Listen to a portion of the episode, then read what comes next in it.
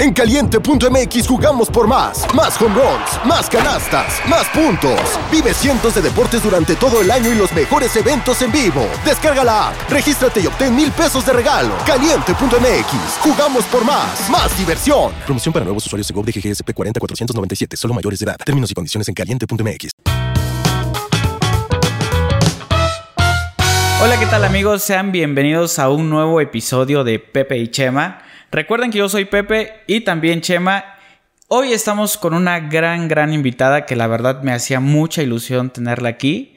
Eh, ya me habían platicado varias cosas de ella y me, emocionó mucho al momento de poder hacer eh, por primera vez contacto con usted.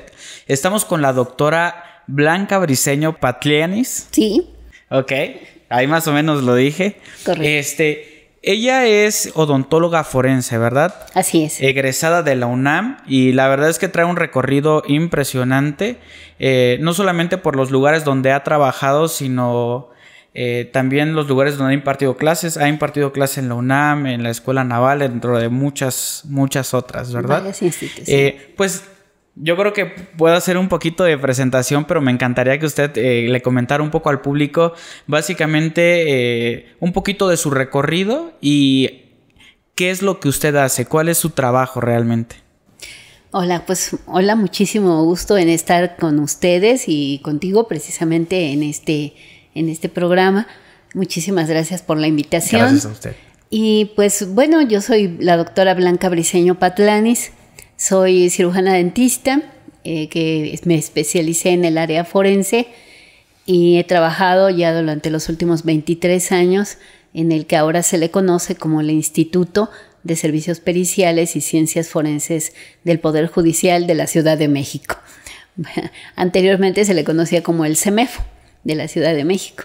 Para las personas que no conozcan, el, el CEMEFO es este servicio médico forense, ¿verdad? Así es. Básicamente, ¿qué es lo que hacen ahí? Porque nos escuchan a veces personas de otros países y dicen, oye, ¿qué es el CEMEFO? ¿No? Entonces, ¿qué, ¿qué, podremos decir que es el CEMEFO? O en este caso, el cambio de nombre que ha tenido. ¿Qué, qué tipo de cosas atienden ahí?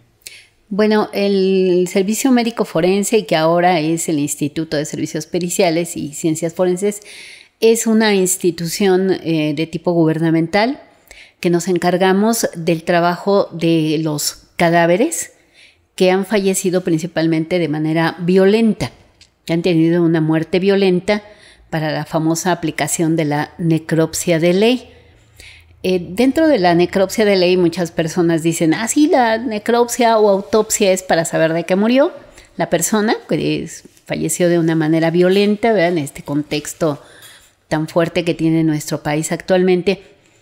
Y eh, pues la necropsia no solamente es para saber de qué falleció la persona, sino que tiene un contexto más amplio y uno de estos es el saber también quién es la persona que falleció. En muchas ocasiones, pues la persona fallecida ya viene plenamente identificada por sus seres queridos, por sus familiares, no hay mayor problema, se practica la necropsia y se puede retirar. Pero en muchas ocasiones eh, recibimos cuerpos, restos óseos inclusive, osamentas, ¿verdad? Que son de personas que no solamente perdieron la vida, también perdieron su identidad. Entonces, la necropsia también cumple esa finalidad, el establecer por diferentes métodos científicos quién es esta persona. Entonces, eh, para ello, ahí en el CEMEFO, ¿verdad? En aquellos entonces, desde 1999, se crea el Departamento de Identificación Humana. Actualmente, pues es un departamento muy grande dentro del instituto que va agrupando a diferentes expertos en diferentes áreas de identificación, como son dactiloscopía, antropología forense, fotografía forense, genética y nosotros que somos eh, odontología. Y en el caso de usted, de que es odontología forense, es eh, qué puede llegar a determinar, en ese caso, la dentadura de una persona. ¿Cómo usted puede identificar a una persona a través de, sus dientes? Pues mucho. la dentadura habla mucho. Hay un autor sudamericano, el doctor Correa, que dice que la dentadura, la cavidad oral del ser humano es como su caja negra, que nos da mucha información. Y, podemos tener, pues, eh, aparte del nivel de salud, para que nos dice mucho de una persona, también, por ejemplo, la calidad de los trabajos odontológicos que tenga. ¿Verdad? Hay personas que, pues, por su situación económica, sus trabajos son muy sencillos. Podríamos hablar de una resinita, amalgamas, curaciones de ese tipo. Pero habrá personas que, por el nivel económico, puedan colocarse implantes, eh, carillas de porcelana, em, y algún tipo de brackets, etcétera, que no cualquiera los usa. Entonces ya nos hablan también del nivel socioeconómico de esta persona. Por medio de la dentadura también podemos hacer una estimativa de la edad.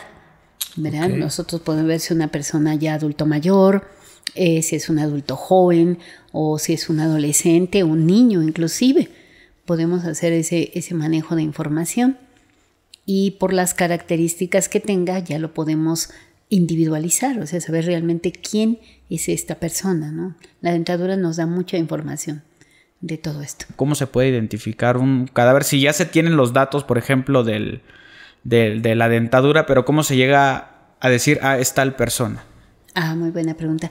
Eh, bueno, es importante, yo creo que todo el mundo lo, debemos de hacer, ¿verdad? porque todos lamentablemente estamos expuestos a una situación de esta, de tener un registro dental. Aquí es, es muy importante señalar que el 50% del trabajo forense lo hacen los odontólogos clínicos. ¿sí? O sea, el dentista que todos visitamos, que vamos a ver al dentista porque me duele una muela, etcétera. Bueno, pues ese doctor es muy importante en este proceso precisamente porque ellos, los odontólogos clínicos, van a tener los datos de identificación de sus pacientes. Deben de, por ley lo deben de hacer. Pero eh, en muchas ocasiones no lo hacen, ¿verdad? lamentablemente. Exacto. Pero sí es muy importante que tomemos conciencia todos de tener eh, con nuestro odontólogo de cabecera, vamos a llamarlo así, el con el que siempre vamos, tener esa comunicación de decirle, oye, necesito que me digas qué tengo en la dentadura, en qué diente me, pusiste una resina o, o, que cuando me lo quitaste, no sé, todo ese tipo de información es muy importante porque los otros, los forenses, vamos a comparar esa información del cadáver con la que tenga el odontólogo y poder establecer la identidad de la persona de manera totalmente eh, segura, concreta. Pero también la identificación es, es, multidisciplinaria, son varias. Al principio comenté de que era dactiloscopía, antropología, las huellas digitales. ¿verdad? Las huellas digitales también es muy importante tener huellas en, en casa de cada uno de los miembros de la familia. Lamentablemente nuestro país carece, carece de una base de datos dactilar. Eh, si actualmente ustedes revisan su credencial para votar, la, giran y en la parte posterior nada más hay un QR. Dice, este ah, QR para, sí, sí, para nada. Entonces, pues no tenemos una base de datos y, y qué bueno que hay la oportunidad de mencionar que la identificación por medio de la dactiloscopía es 100% segura. O sea, no hay margen de error en absoluto. Actualmente por el manejo de las eh, computadoras con el sistema AFIS, que es el reconocimiento dactilar en los teléfonos, en las computadoras, nos da esa seguridad de que la, dactiloscopía nunca va a fallar.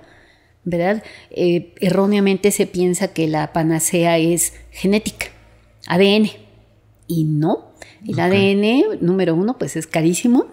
Sí, claro. Y número dos, pues solamente nos da el 99.9% de probabilidades de que sea la misma persona. Entonces, pues ya en este conjunto, en esta aplicación de conjuntos, hablando por ejemplo de la antropología, que es una ciencia que está muy ligada con nosotros, con los odontólogos, esta, esta ciencia, la antropología, pues no solamente se va a concretar en trabajar con cadáveres en esqueletización con, huesos, ¿no? Mucha gente me dice, antropólogo o hueso. Yo, no, espérame. Trabajan con todos, eh, cadáveres frescos, cadáveres eh, putrefactos, quemados. Todo ese rango de cadáveres los estudia la antropología porque nos va a dar la primera información de saber de qué sexo es, un masculino un femenino.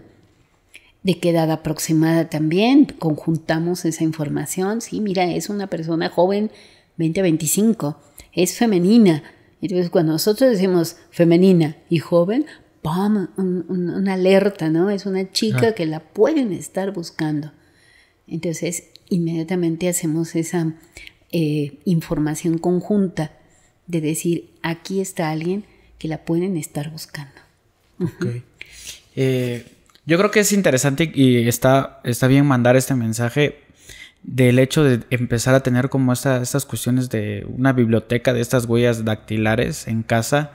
Eh, porque pues, tristemente tal vez aquí en, en, en, México, en lo que es Latinoamérica, tal vez tenemos esta, esta creencia de no, es que si, la, si, si, las empiezas a poner o esto, es como ya empezar a programarte de como comprar un terreno en el panteón, por ejemplo. Es, la gente empieza a, a mal viajarse, pero yo creo que es una, una situación que debemos de tomar en cuenta y cómo la podríamos hacer dado caso de que hay alguien diga, yo sí quiero tener las de mis hijos, la de mi esposo, la mía, ¿qué, podrían hacer?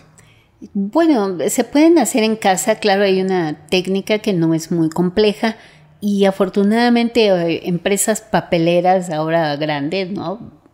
Papeleras grandes, vamos, Office Depot, por ejemplo, valga la, la, palabra, pero en, en, estas papelerías podemos conseguir ya unos cojincillos no el de sellos, ah, ¿eh? No, no. Ah, Hay unos cojincitos especiales que se llaman así eh, para huellas digitales, fingerprinter.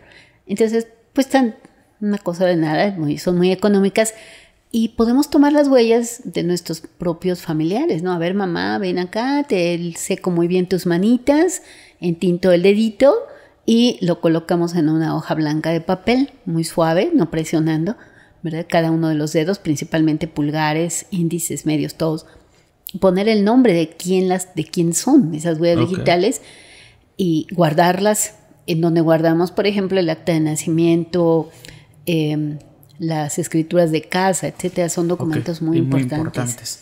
Eh, y yo estoy seguro, bueno, mucha gente por ahí eh, ya estará eh, esperando las historias que, que usted tiene por ahí.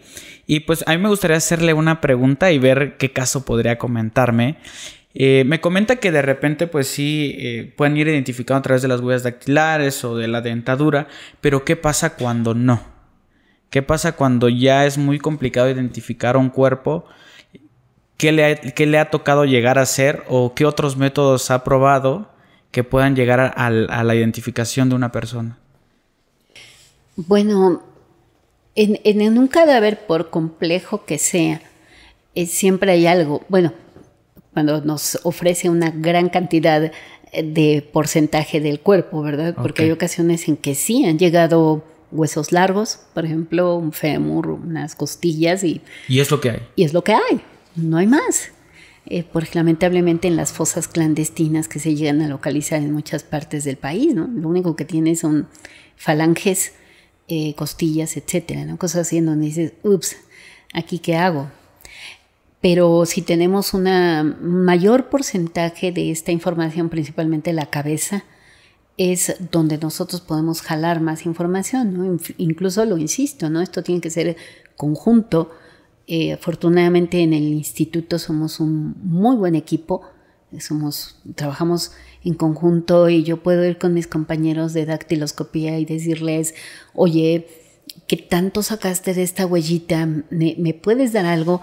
O platicar con mis compañeros de antropología, a ver, estamos de acuerdo que es un femenino, que es un masculino de tal edad, etcétera, y de ahí vamos arrancando más y más información poco a poco, para que cuando en determinado momento, ya sea por los fotovolantes que emiten las fiscalías o ahora los llamados comité de búsqueda de personas desaparecidas, o incluso los llamados colectivos.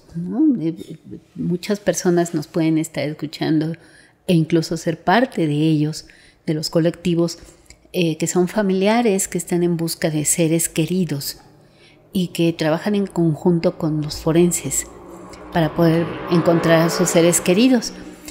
Y esta información pues la vamos acumulando de diferentes formas para llegar a poder identificar a alguien. Mira, tenemos una cicatriz que nos comentaba la mamá que tiene de apendicitis. Le hicieron la extracción del apéndice y tenemos esta misma cicatriz en esta persona. Puede ser por la edad, puede ser por la estatura, puede ser... esto es un conglomerado de información. Sí, la pregunta fue muy buena. ¿Cómo le hacen? Pues sí, es una, una un, platicar, un ver los fotovolantes, están buscando a esta persona en tal estado, podemos decirles que vayan porque tenemos este cadáver allí y actualmente pues ya tenemos más información de otros estados y empezamos a hacer ese cruce.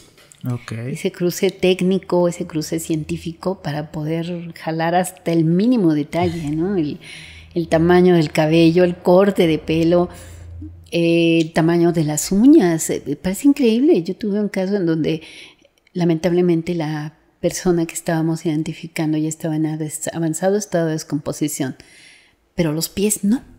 Entonces yo le tomo la fotografía a los pies de esta chica porque me llamó la atención la forma de sus deditos y el color del barniz que utilizaba.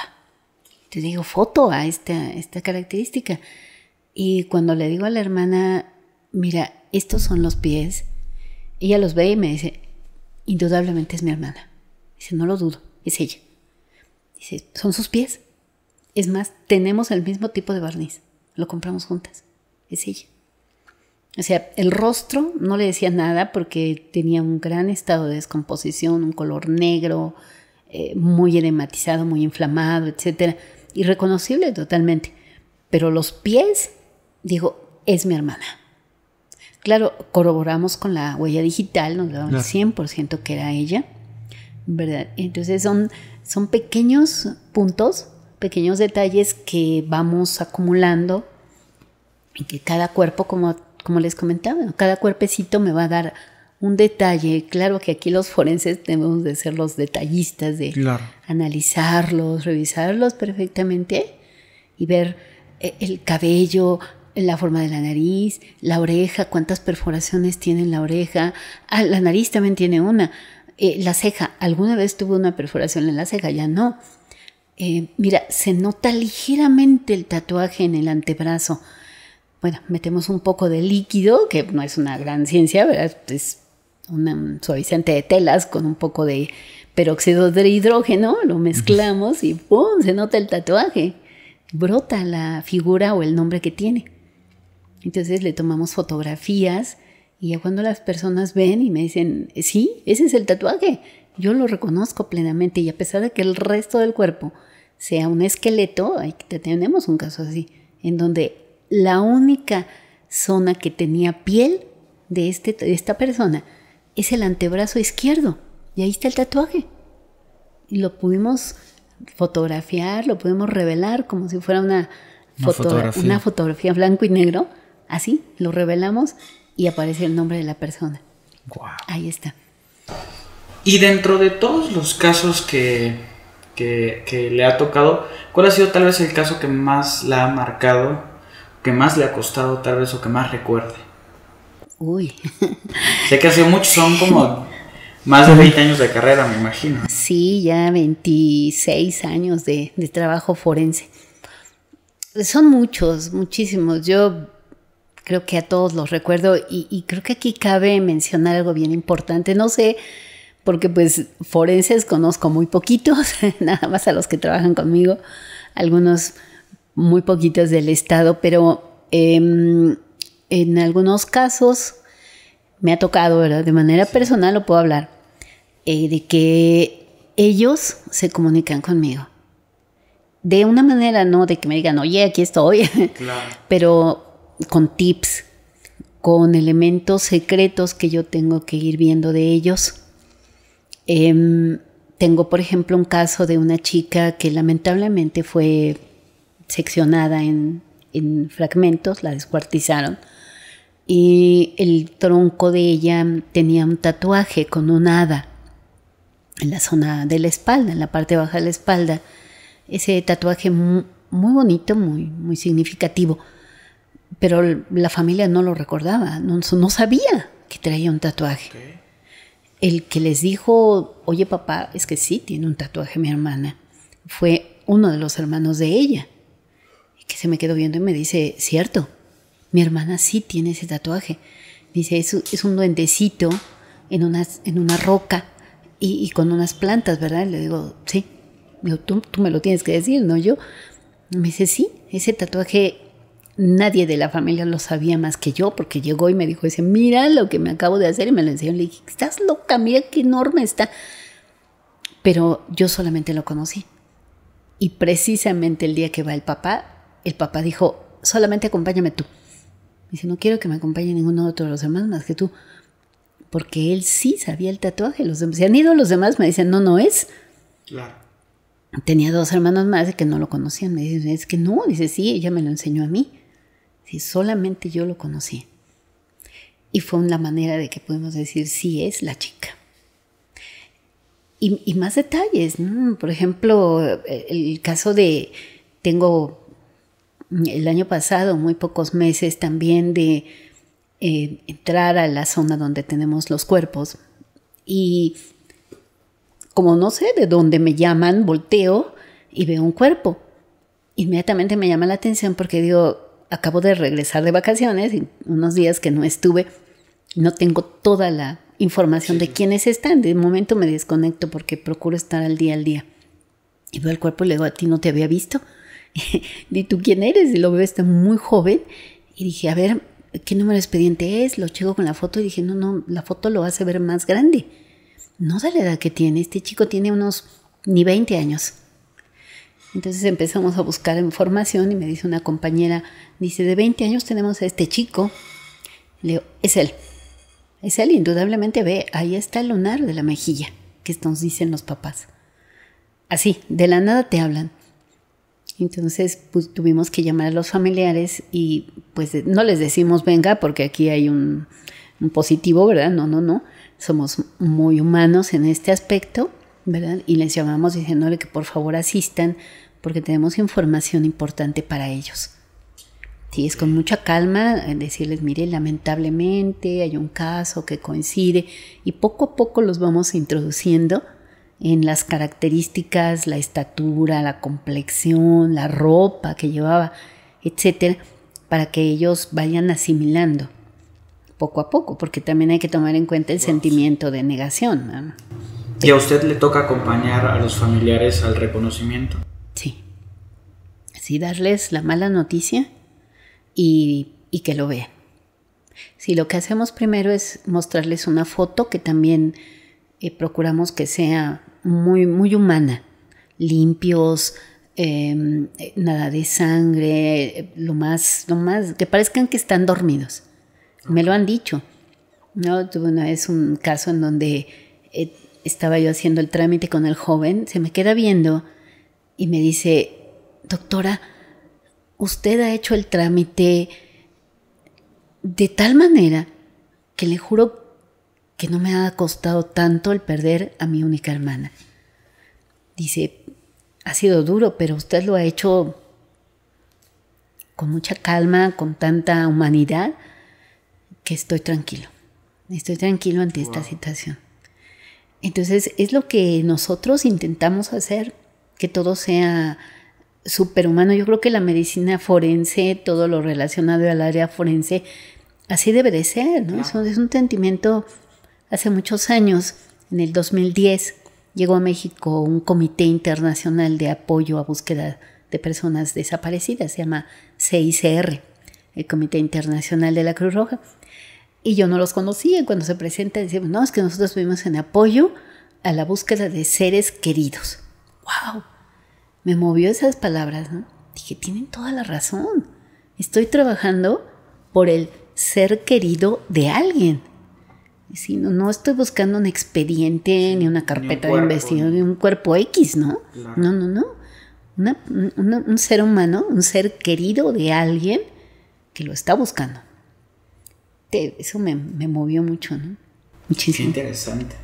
Y me imagino que dentro de estas partes de que llegan a identificar a los cuerpos, eh, me viene a mi mente que hay muchas personas que que han ido a identificar muchas veces y nunca dan con, con, este, con los cuerpos. ¿Qué pasa con esas personas? Eh, ¿Cómo llevan ese proceso? Porque imagino que de repente son años. Sí, es una parte muy difícil.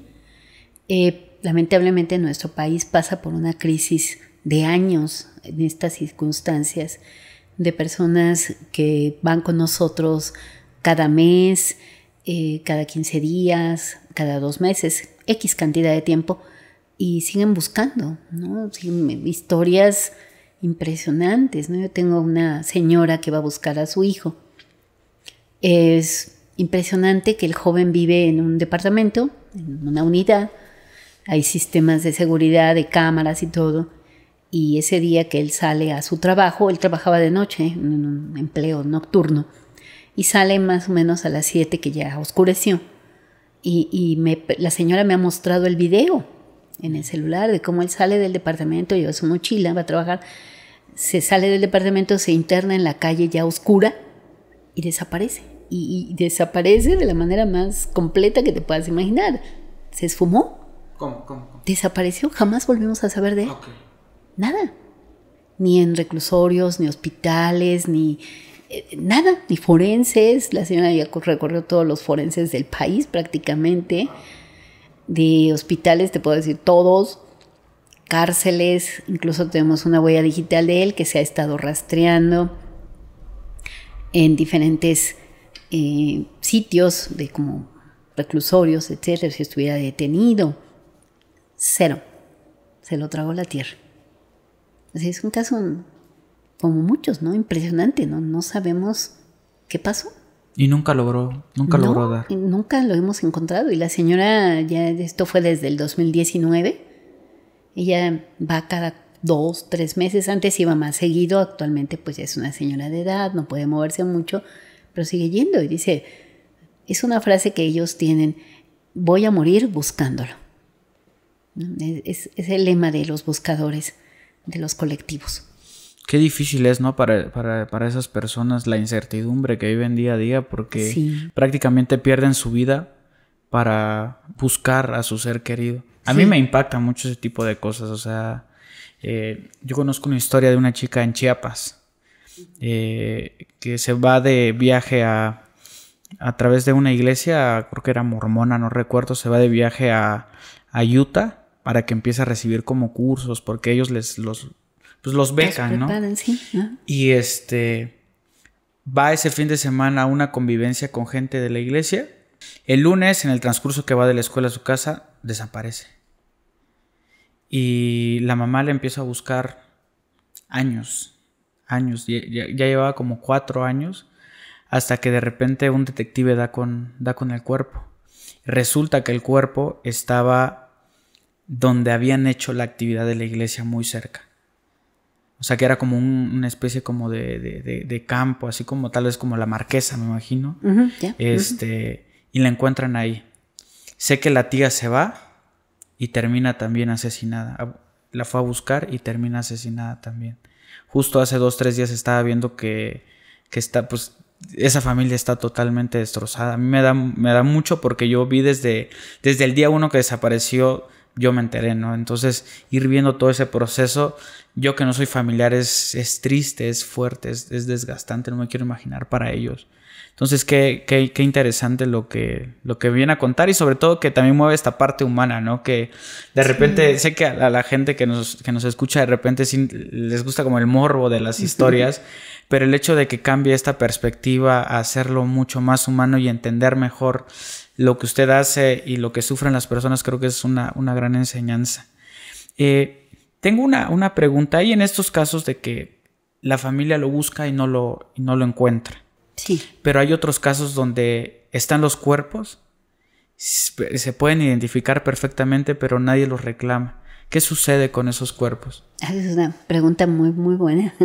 Sí, existen muchos, muchos, muchos cuerpos que se encuentran en perfectas condiciones, que tienen todos los elementos para reconocerse.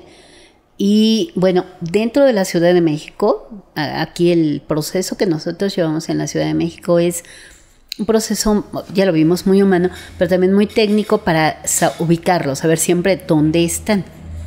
Entonces, estos cuerpos que no son reclamados se sepultan, se inhuman, se entierran en un lugar que le llaman la fosa común Claro, también qué bueno que se presta la oportunidad de, dar la información de que la fosa común, pues no es un sitio, digamos, un hoyo ahí donde, donde tiran a todos por montones. Ahí en bola, ¿no? no sí, sí, sí, pues es lo que yo me imaginaba todo el tiempo. Sí, mucha gente piensa y me dice, no, es que la fosa común, no, no, no. Es un, sí, es un orificio en la tierra, ¿verdad? Pero todos los cuerpos van acomodados de una manera especial llevan un nivel, llevan un cierto número de cuerpos por cada nivel y en cada fosa se sabe qué cuerpo está, porque van perfectamente identificados con su número de expediente, etcétera, ¿no? Y, van, y llevamos perfectamente la lista de qué fosa se encuentra cada cuerpecito. Para que si posteriormente se logra la identificación de esta persona, pues sí se pueda recuperar el cuerpo, es ah, totalmente recuperable, ¿verdad? Entonces, eh, la fosa pues es un sitio em, muy especial donde van a estar muchas personas, pero perfectamente ubicadas y sabemos que sí se pueden recuperar. Yo había escuchado de congeladores. ¿También los utilizan? Porque yo escuché que de repente hay ciertos cuerpos que los congelaban. Una chica que, estuvo de invitada con nosotros nos platicaba eso, pero no sé si aquí, en Ciudad de México lo, lo practiquen. Eh, sí, algunos casos el Ministerio Público solicita que se congelen. Sí tenemos un área de congelamiento en el forense. Em, no todos, porque pues siendo el único forense para toda la Ciudad de México, pues manejamos un número impresionante de cuerpos. Entonces, pues algunos sí, no quiero utilizar la palabra relevante, porque todos son relevantes, pero sí hay algunos casos, por ejemplo, de feminicidios en donde decimos, no, es una chica y en algún momento alguien la va a buscar.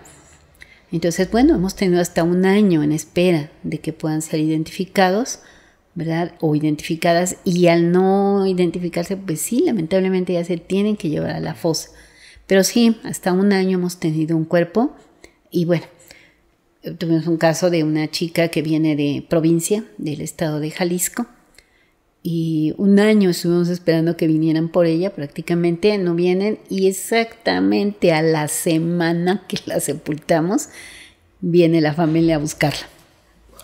Entonces, bueno, está en un nivel de la fosa muy recuperable, ¿verdad? Se hace el trámite ante el Ministerio Público y se puede recuperar el cuerpo sin mayor problema. Es un sitio de seguridad que lo podemos localizar perfectamente. No hay problema. Ok. Eh, yo estoy seguro que muchas, muchas de las personas que nos están escuchando eh, también se hacen una pregunta y yo también me la hago. Y es el tema, de repente, el tema paranormal siempre va a estar totalmente vinculado al tema de, de, pues de las personas fallecidas y sobre todo que en, el, su trabajo pues lidia mucho con, pues, con los cuerpos y todo esto. Eh, usted, desde su perspectiva, usted ¿Qué tanto cree en, esta cuestión de, los fenómenos paranormales o qué situaciones le han tocado a usted que no ha logrado explicar? Uy, es una pregunta muy buena. que yo creo qué bueno, qué bueno, me da gusto, porque luego me regañan allá que no. no, es una pregunta que yo creo que todo el mundo, todo el mundo me la hace, ¿no? Oye, no le espantan. Este, bueno, de, de la experiencia personal que yo he tenido, es pues directamente con los cadáveres que parece que te hablan en algunas ocasiones, eh, sin tener yo el conocimiento de algo, de momento digo, bueno, yo porque supe esto, a mí quien me lo dijo por un sueño, por algo, me ha pasado. Mi, mi familia le he comentado, ¿no? Yo me pasó esto, ¿qué pasa ahí? Y, casos también, eh, por ejemplo, tuve un caso de un señor que lamentablemente muere asaltado, lo asaltan, él era eh, contratista de, señores albañiles. Entonces, pues ese día va por el pago para que todo le pague a todos y al momento de que ven que lleva dinero, pues lo asaltan y lamentablemente lo matan. Esto fue un 15 de septiembre. El 16 de septiembre ingresa con nosotros el cuerpo y bueno, le hacemos todos sus estudios de dactiloscopía, etc. Y bueno, se va al área de refrigeración en espera de que lo, vayan a buscar. Es hasta el día 20 de septiembre que se presenta un joven eh, con su tía y nos platica que va en busca de su papá. Me dice, es que eh, vengo a buscar a mi papá porque del día de antier él sale de casa y ya no regresa. Luego, ah, ok, muy bien, ya le tomamos todos los datos de las características del señor, ¿verdad? Hacemos una pequeña historia de todos los datos que nos pueden aportar y le pregunto, ¿traerá algún documento con la huella digital de su papá? Me dice, sí, casualmente al momento de salir, tomé la cartilla y la traje. Perfecto. Entonces, permíteme, vamos a llevarla al área de dactiloscopía para pedir. Entonces voy con mi perito y le digo, mire, por favor, el joven dice que su papá desapareció antier. Es 20, 19, el 18 de, septiembre, ¿no? Desapareció el, señor, por favor, ¿le checas? Sí, claro que sí. Eh, claro que hay que mencionar que mi compañero Arturo, que es el dactiloscopista, tiene una memoria de las huellas digitales impresionantes. ¿eh? No lo puedo creer. Yo cuando él me dice, doctora, esta huella ya la vi. Y le digo, no me diga eso. Dice, sí. Dice, a ver, permítame, voy a checar.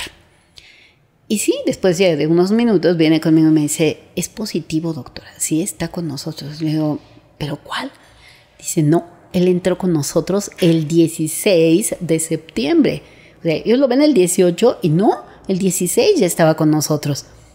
Entonces regreso y le digo al chico, a ver, a ver, a ver, otra vez, cuéntame la historia de cómo lo viste por última vez. Dice, sí, el día 18, dice, ya mi hija se iba a la escuela, es una niña que va a kinder, y yo salgo, es un terreno grande donde vivimos. Dice, mi papá vive al principio del terreno en una casa donde vivía con mi difunta mamá y él ya vive solo. Al fondo vivo yo con mi esposa y mi hija y enfrente vive mi tía, ¿verdad tía? Sí, yo ahí vivo. Y el día martes lo vemos temprano, yo ya me iba a la escuela a las nueve de la mañana y vemos que sale mi papá de la casa. Se nos queda viendo y con la mano me dice adiós.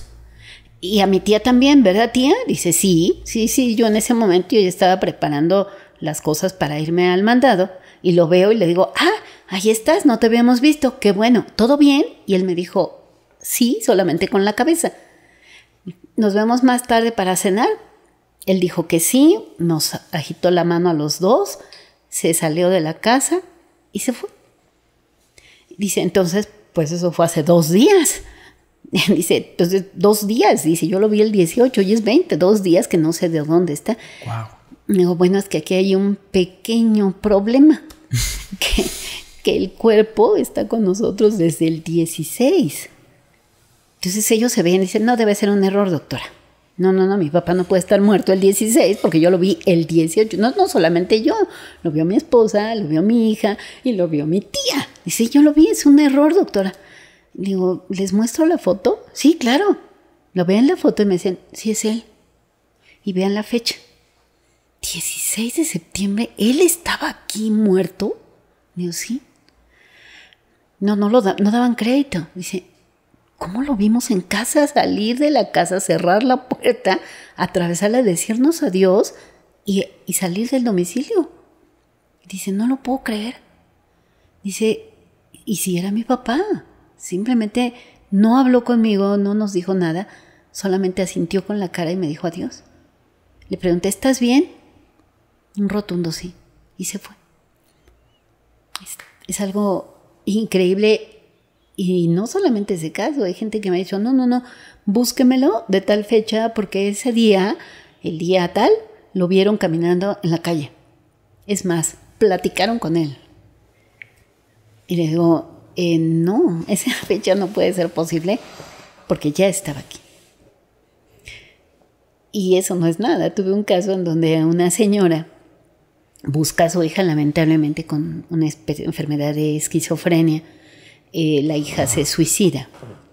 Eh, la señora la busca mucho, mucho tiempo y el último va con nosotros y dice, es que no la encuentro. Digo, ¿de qué fecha la buscas, señora? Dice, cuatro días, dice, mire, hace cuatro días ella me habló por teléfono. Me da las señas, un tatuaje precisamente. Y dije, no, cuatro días no. Este cuerpo ya tiene una semana con nosotros. Un suicidio, se arrojó de un puente. No, le habló por teléfono. Me dice, sí, saca el teléfono, me enseña el teléfono y me dice, vea, este es el número de ella. Vea, aquí está la llamada. Digo, ¿Y qué le dijo? No te preocupes por mi mamá. Ahora ya estoy bien. Ella tocaba la flauta y escuché que estaba tocando su flauta. Le digo, pero estás bien, hija, ¿Te vas a volver. No, pero estoy bien, mamá, no te preocupes. Fin de la llamada. ¿Cómo ves? Y, el cuerpo ya estaba ahí. En el forense ya tenía ocho días con nosotros. Y recibe y me enseña el teléfono y sí, dice, mira, aquí dice hija. Dice, ella me llamó. ¿Y usted qué explicación le da a eso? ¿Qué piensa? Digo, sé, es una explicación muy personal o una percepción personal, pero ¿usted qué piensa? Pues eh, yo pienso que las personas cuando se separan de una manera tan triste o tan violenta, inesperada, ¿no? Como el caso del Señor, o que queda algo pendiente con los seres queridos, buscan la manera de informar, de decir que todo está bien y que pues obviamente con todo esto hay una demostración de que hay vida después de la vida. Indudablemente yo lo pienso así.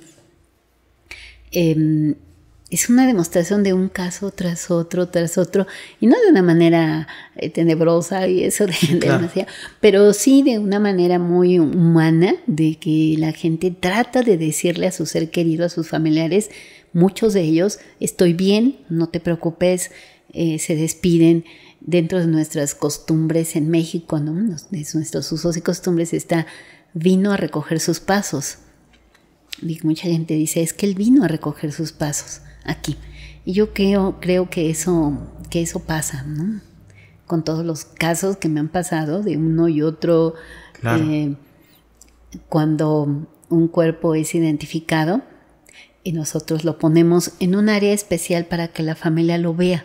Personalmente, eh, aparte de todos los demás cuerpos, lo ven a él solito, no con nadie más, un reencuentro entre ellos, ¿no? Y los preparamos, ¿no? Los lavamos perfectamente, les acomodamos su cabello, eh, que vayan muy, muy presentables. Y les digo, yo cuando los voy preparando les digo, mira, ya vinieron por ti. Mm, ya estás, a ver, te voy a poner guapo o guapa, porque ya llegó mamá, o ya llegó tu hermana, ya llegó tu hermano o tu esposo. Te tienen que ver bien. Entonces ya los peino, los hago y los, los ponemos para que los vean.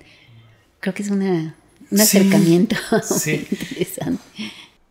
Le digo, hace ratito me, deja, me deja bastante impactado. Y yo quiero decirle algo, y yo creo que muchas personas en su casa lo, están pensando, y es eh, cuando en su tiempo grabamos con una chica que se llama Selene, que es embalsamadora, ella nos vino a cambiar mucho la perspectiva de, de, cómo ver a la muerte cómo ver a las personas que, trabajan con los cuerpos, que los preparan tal vez para su último adiós, para su, última, su último evento, digámoslo así, donde se, muestran con, la gente. Y a nosotros nos dio como mucho sentimiento y vimos la muerte de una forma distinta. Y ahora que usted viene y nos cuenta esto, yo creo que hay un par de cosas que, que quiero decirle. Lo primero es gracias o sea, gracias en nombre de todas esas personas, este, pues que tristemente han tenido que pasar por, por, este proceso y que se han podido encontrar con un, con un ser como usted. Yo creo que si, si esos cuerpos se comunican con ustedes porque tienen algo especial. De verdad, o sea, yo lo siento, siento una, una vibra muy bonita, no sé, como que hasta ganas de llorar de repente me da.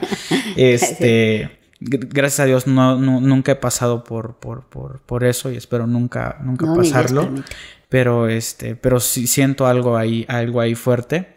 Y me acordé hace ratito, estaba yo leyendo algo de un caso similar que usted comentaba en un, en un periódico que estaba leyendo por ahí.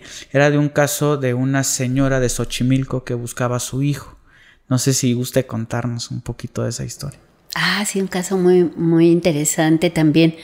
Eh, eh, todo empezó porque, bueno, ya con la experiencia de tantos años, ¿verdad? Eh, en el momento de que llevaron un cuerpo que habían rescatado de Xochimilco, de un canal de Xochimilco, el, estaba atado, ¿verdad? Se veía todavía que llevaba restos de, las cuerdas. Con el tiempo se soltaron y el cadáver flotó. Entonces, pues por la experiencia que tengo, eh, lo revisé y tenía ya varios meses, varios meses, dentro del agua, sí, ya estaba mucho, muy descompuesto, pero bueno, lo pudimos trabajar, y ver qué, qué causa de fallecimiento tenía, había sido un golpe en la cabeza y por la dentadura, precisamente eh, establecí que era una persona muy joven, de aproximadamente 20 a 25 años de edad, muy joven. Y dije, bueno, ya tenían que haberlo buscado antes y pues no, de la zona, eh, las características. Y había permanecido eh, con él, no se lo quitaron ni los peritos en criminalística ni los compañeros, muchas veces esos objetos se respetan mucho. Es un rosario, él traía puesto un rosario todavía. Entonces le pedí al compañero fotógrafo, le digo, por favor lo fijas fotográficamente, lo limpié perfectamente, le tomamos las fotos al, rosario. Y bueno, dije, pues no tiene, ya no se veían más porque la, piel se había dañado mucho por el estado de, de, permanencia en el agua. Y bueno, precisamente unos días después se presentó una señora a, a buscar a su hijo que había salido de casa precisamente para una fiesta de la zona de, de Xochimilco, de la famosa Candelaria, de, la, de, la, zona de la, de la, fiesta de la Candelaria, y que bueno, esa fiesta era cerca de la casa de donde ellos vivían, y cuando ella me empieza a dar datos, que es en Xochimilco, que es la fiesta de la Candelaria, etcétera, pues yo empiezo a acordarme inmediatamente del, del caso de este joven, ¿no? dije, ah, caray, Xochimilco, la Candelaria, veo el se llama crono, el, tiempo de fallecimiento, y digo, coincide el tiempo que yo calculo, en marzo, abril, ya prácticamente eran tres meses, era fines de abril cuando ella fue. Y dice, es que lo he buscado en muchísimas partes a mi hijo, no lo puedo localizar, pero dice, tuve un sueño, dice, soñé, este doctora, eh, que mi hijo me decía, mamá, ve, porque hoy a donde tú vayas, me vas a encontrar, nos vamos a encontrar de nuevo. Dice, pero yo no sabía dónde venir, doctora. No, pues dónde y dónde tengo que ir. Dice, pues no sé, dice, yo me dedico a hacer manualidades, hago manualidades, eh, cositas de Shakira y de todo eso, y vine a, a comprar al centro.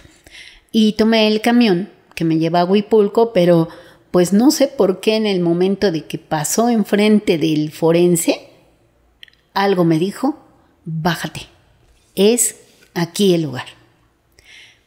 Ya casi se iba el camión cuando me bajé y vi ahí forense, forense, dice forense, y yo le pregunté a una persona, dice, ¿qué, qué es allí? Que dice, no, pues aquí es donde tienen las personas que mueren.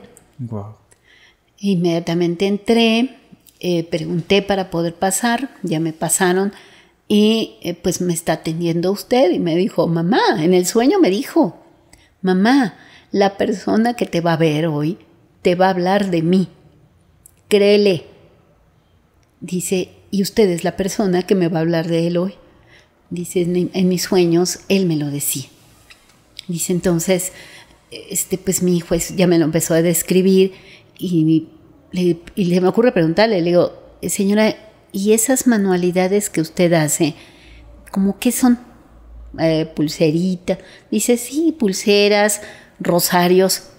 Le digo, ¿usted le hizo algún rosario a su hijo? Y me dice, sí, precisamente el día que él salió a la fiesta de la Candelaria, le dije, toma, ponte este. Ay, mamá, tú sabes que no me gustan tus rosarios, no sé qué. Anda, llévatelo porque este te va a cuidar. Ándale, llévatelo saqué la foto y le dije, señora, ¿este es el rosario? No, ¿para qué le cuento? Se rompió en llanto y me dice, sí, ese es el rosario que le di el último día. Entonces, pues indudablemente era su hijo. Aún así, eh, corroboramos la identidad por ADN, ¿verdad? Ver el rostro desfigurado totalmente por el agua de este joven, pues no permitía una identificación total, ¿verdad? De, de lo que ella me decía pero el ADN confirmó que sí era su hijo. Entonces, bueno, son es un caso muy significativo por lo que ella me decía, ¿no? Dice, mamá, es que en el sueño lo que, lo que él me dijo era, ve y la persona que te, con la que vas a hablar hoy, ella te va a hablar de mí. Después de más de tres meses de estarlo buscando. Wow. Entonces, pues fue un caso muy bonito. Bueno, no es bonito que pase esto, ¿no? Pero muy interesante desde el punto de vista, pues, de mi investigación y de lo, de lo que ellos hacen. ¿Nunca ha podido descartar esta parte usted eh, mm, espiritual, paranormal? No, se, se, enlaza tanto en eso. Yo creo que la compañera que habló de la del área de embalsamamiento y todo ello les ha de haber platicado también lo mismo, ¿no? De que se siente esa comunicación constante con ellos. Sí. Comunicación muy fuerte en ocasiones que tienen. Ok. Yo, yo tengo una, una, una, pregunta. Y es que hace ratito me llamó la atención, no sé si lo dijo fuera o dentro de aire, pero que en diciembre tiene mucho trabajo. Sí. ¿Por qué en diciembre tiene mucho trabajo? O sea, ¿llegan más cuerpos de lo normal? Sí. Sí, lamentablemente es una época del año en que pues las personas sufren muchos accidentes. Em, pues lamentablemente el alcohol, la velocidad, etcétera, ¿no? Hay una mezcla ahí de, situaciones de dinero, más asaltos, eh, lamentablemente más suicidios también en esa época. Entonces, diciembre es una época de, de mucho trabajo, es muy fuerte. Tenemos bastantes casos y en ocasiones, pues, estoy haciendo los que van llegando y voy dejando pendientes los otros y luego retomo los otros y vuelvo con los... Y así estoy, ¿no? Con, con toda esa... ¿Llegan muchos cuerpos en un día? Eh, sí, sí, sí, sí. Lamentablemente, pues este forense es el único para toda la Ciudad de México. Y es la tercera ciudad más grande del mundo. Sí, aparte de que somos eh, la ciudad más grande y más densamente poblada del mundo. Entonces, con población flotante de los estados y población permanente en la ciudad. Entonces estamos hablando de un promedio de mm, probablemente de, 15 a 20 diarios. Ok. Cuerpos. Eh, y me imagino que, por ejemplo, cuando fue lo del terremoto en pandemia, en pandemia les tocó trabajar con gente. Sí. Y ahí cómo era el, el proceso, porque pues no puede, bueno, es que sí trabajan con puras personas que son este, con muerte violenta pero imagino que tal vez de repente se llegaban a encontrar cuerpos en la calle o no sé si... Sí, exactamente. Fíjese que fue un buen punto lo que tocó ahorita porque pues eh, afortunadamente me ha tocado trabajar eh, los casos más eh, fuertes que ha tenido la Ciudad de México, como es el terremoto del 2017 y la pandemia, ¿no? Dos años de pandemia, que tuvimos algo totalmente inesperado. Y, y nosotros pensamos, dijimos, bueno, pues mm, los eh, los cuerpos de COVID pues se quedan en los hospitales y ya, pero nunca pensamos en las personas en situación de calle. Claro. Nadie pensó en ellos, entonces cuando de repente nos dijeron viene el primer cadáver con COVID, nos quedamos así de, ay no, por Dios, ¿cómo que no con COVID? Era una persona que había fallecido en situación de calle a la puerta de un hospital. Entonces, pues no había quien lo reclamara y el hospital no se quiso hacer responsable precisamente por protección a los demás enfermos. Dijo, no, no podemos tenerlo aquí, llévenselo ustedes.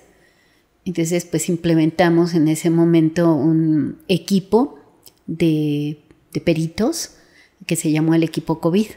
Era un compañero médico forense, eh, mi compañera antropóloga, mi compañera dactiloscopista, un fotógrafo y una servidora que somos los que trabajamos en el equipo COVID, para revisar a todas esas personas desconocidas que habían fallecido de COVID y, en estos casos no se hace la necropsia, no se le hace el llamado reconocimiento de ley, nada más al exterior.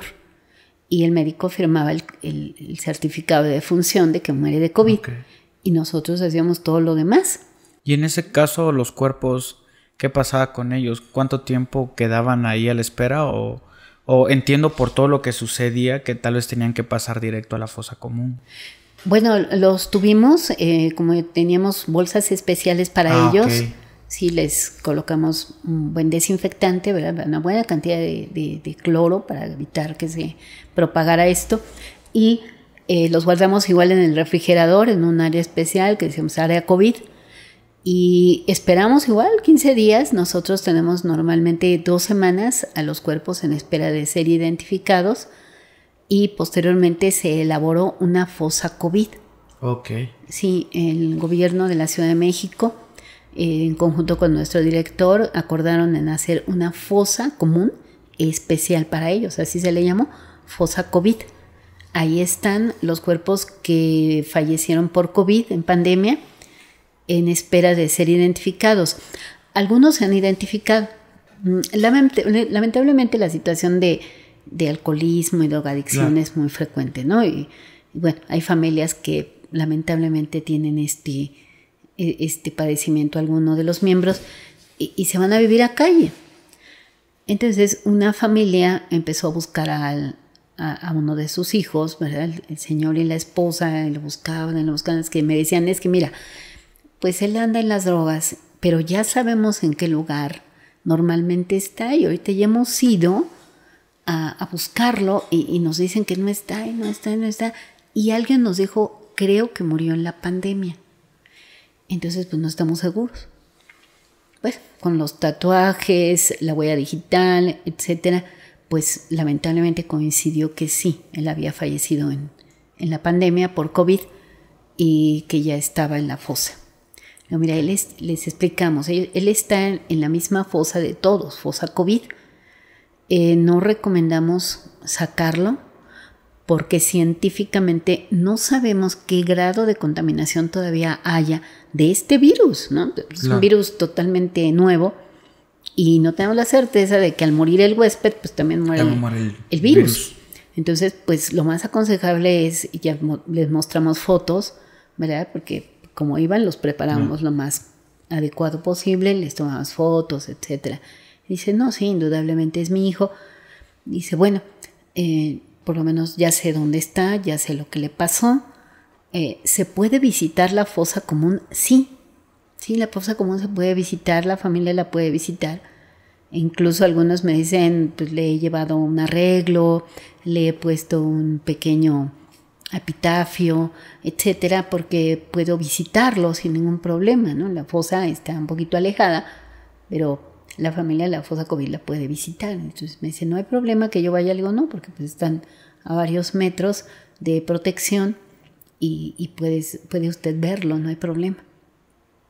Entonces fue un caso muy, muy interesante, ¿no? De que no era realmente un indigente, que no tuviera familia ni nada, sino que le pasa mucho a estas personas eh, que pues caen en esta situación de la enfermedad del alcoholismo, la drogadicción y, ya no se levantan.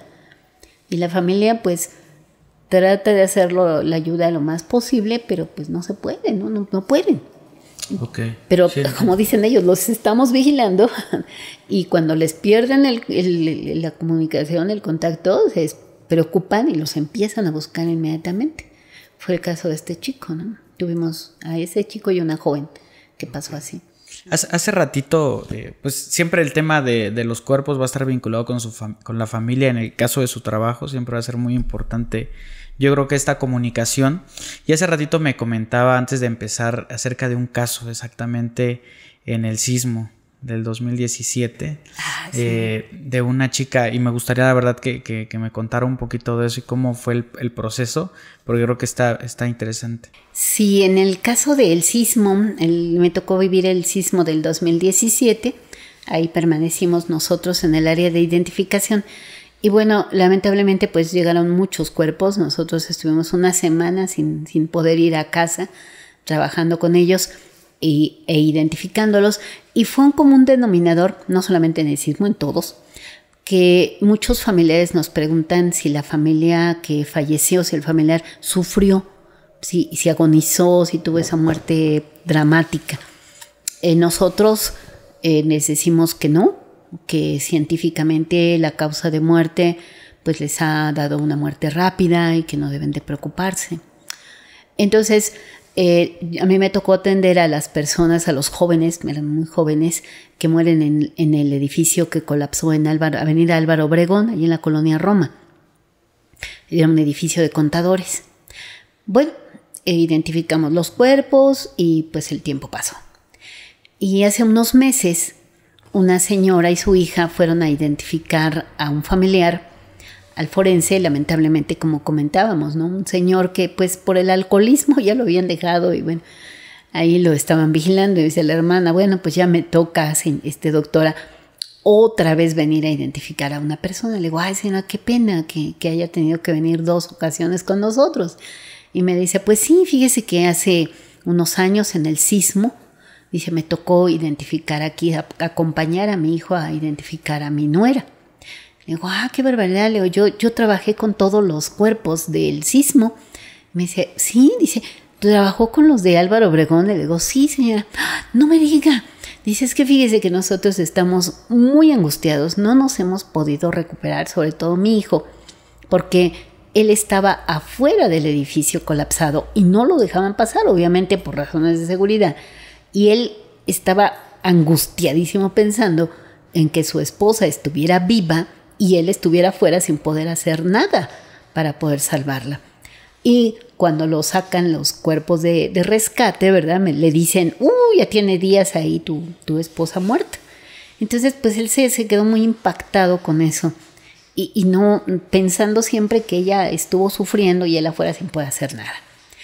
Entonces, bueno, por un tatuaje que la chica tenía, la, la, la recordé y le digo, ah, ya, la chica del tatuaje de, de infinito, eh, la chica de la blusa de tal color, ándele, esa era mi nuera. Le digo, sí, sí, la recuerdo perfectamente. Digo, pero yo quiero decirle hoy que no se preocupen, que yo vi la causa de muerte de la señorita y ella murió instantáneamente. Ella no sufrió, ella murió y realmente no supo ni lo que pasó. Bueno, la señora inmediatamente marcó por teléfono al hijo para decirle, oye, me acaba de decir la doctora que no te preocupes, que fulana murió instantáneamente y él lloraba y decía gracias porque no sabes años de angustia pensándolo y hoy me das una calma. Entonces, pues fue una, eh, una, comunicación inesperada, ¿no? Después de tantos años, cinco años prácticamente, de que la familia sufría y sufría, yo que les digo, no, no, no. Yo trabajé con ella y ella nunca supo lo que le pasó, murió instantáneamente. Entonces su familia, su esposo y usted deben de estar tranquilos de que ella nunca supo lo que le pasó y él no debe de pensar que estuvo afuera sin poder hacer nada para salvarla. No, bueno, el hijo lloraba y no, ni siquiera podía hablar conmigo. Lo único que me decía era gracias, gracias. Y, la señora también dice, dice, mire, mi hermano nos trajo con usted para que nos diera esta tranquilidad de saber que, que todo estuvo bien. Pues ¿Cómo es, no? Sí, no, ¿Cómo, Se mueve el, ¿Cómo se mueve el mundo eh, sí. de inteligente para cerrar los ciclos, y las cosas? Y es, es, es bien interesante. Y de alguna manera encuentro belleza en lo que. en, las historias que, que cuenta. Y es, bien interesante. No sé si antes de, despedirnos le gustaría contar alguna última historia o, eh, o, algún mensaje o algo que sienta que no se preguntó, que no, que no se mencionó.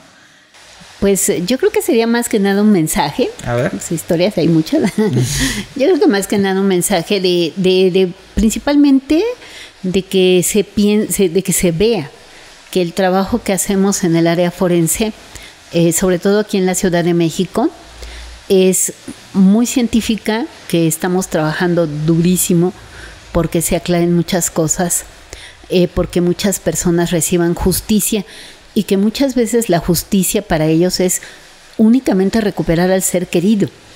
Dice, ya, ya no quiero saber ni quién le mató, ni por qué lo mató, ni nada. Ya, ya el que nuevamente sepa yo dónde está. Entonces, que estamos trabajando muy duro por eso, que es una zona muy humana, que trabajamos principalmente pensando con seres humanos, con seres queridos que alguien busca y que no teman ir, ¿no? Porque mucha gente me dice es que no queremos venir porque no queremos ver muertos. Eh, no, todo el trabajo se hace en una oficina, ¿verdad? Pasan al primer piso, una oficina como cualquier otra. Ahí platicamos, eh, nos comunicamos de lo que necesitan ellos, les damos la orientación. Si lamentablemente no está con nosotros, que tienen que seguir buscando, los orientamos a dónde ir, qué más hacer, eh, cómo lograr el éxito en el encontrarlos y pues que siempre vamos a estar ahí en ese apoyo constante para todas estas familias. ¿no? Yo creo que era uno de los puntos más importantes de esto.